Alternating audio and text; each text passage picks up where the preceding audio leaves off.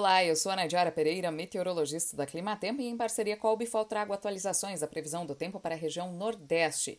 Nesta semana ainda não tem previsão para mudanças significativas na distribuição da chuva sobre a região.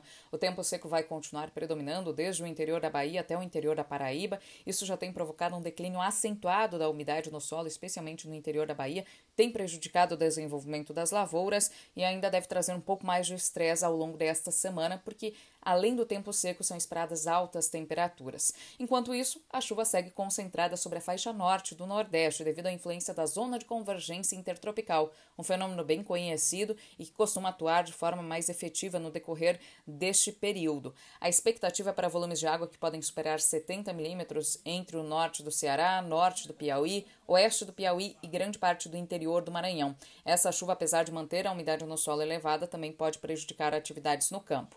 No decorrer da próxima semana, o padrão começa a mudar um pouco. A chuva tende a aumentar cada vez mais sobre a faixa norte do Nordeste, mas a chuva também deve retornar para o interior da Bahia. A chuva deve se tornar mais abrangente e volumosa sobre o interior nordestino, porque a umidade tende a migrar para a metade norte do país, concentrando as instabilidades mais intensas sobre estas áreas.